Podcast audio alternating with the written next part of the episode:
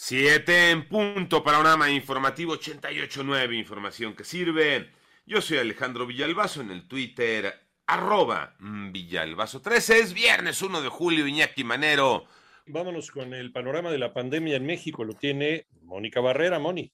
En las últimas 24 horas, México registró 24.537 nuevos contagios para un total de 6.034.602 casos confirmados de COVID y 47 muertes más en un día. Y México alcanza así 325.716 fallecimientos. A través de un comunicado técnico, la Secretaría de Salud informó que en la semana epidemiológica número 25, que comprende del 19 al 25 de junio, se contagiaron 14.065 personas en promedio por día en 88.9 Noticias, Mónica Barrera. En el panorama nacional, en su primer informe de la cuenta pública 2021, la Auditoría Superior de la Federación detectó irregularidades y gastos por aclarar por 270 millones de pesos en la construcción de diferentes obras de infraestructura en el país, como carreteras, caminos rurales y hospitales públicos.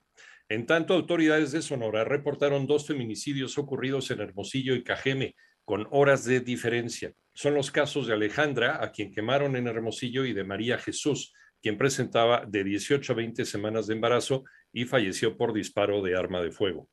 Un juez, un juez eh, determinó vincular a proceso al abogado Jesús Hernández y a su escolta, identificado como Benjamín N., por su probable participación en el feminicidio de la cantante Irma Lidia, ocurrido la semana pasada al interior del restaurante Suntory al sur de Ciudad de México. Además, confirmó la medida cautelar de prisión preventiva y ordenó cuatro meses de plazo para que concluyan las investigaciones. Los altos niveles de inflación han generado un clima de incertidumbre para los inversionistas. María Inés Camacho.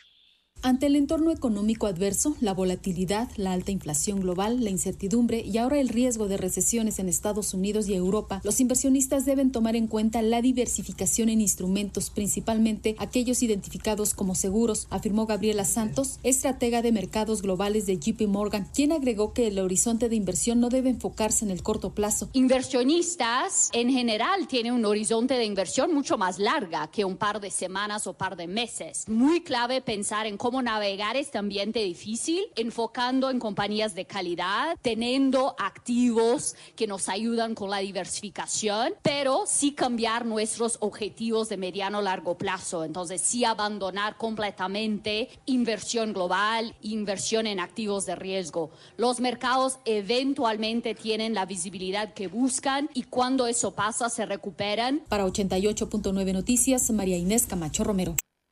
En el panorama internacional, en Estados Unidos, cuatro personas migrantes murieron y tres más resultaron gravemente heridas la tarde de ayer, cuando el vehículo en el que viajaban chocó contra un camión. Esto tras intentar evadir una inspección de la policía por presunto contrabando de personas, informa el Departamento de Seguridad de Texas.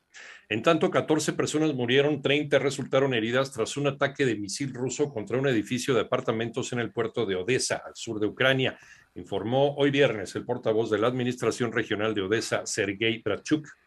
El número de casos de coronavirus SARS-CoV-2 subió un 18% en la última semana, con más de 4.1 millones de casos reportados en todo el mundo, de acuerdo con la Organización Mundial de la Salud. Mientras que la cifra global de muertes se ha mantenido relativamente similar a la semana anterior, con un promedio de 8.500.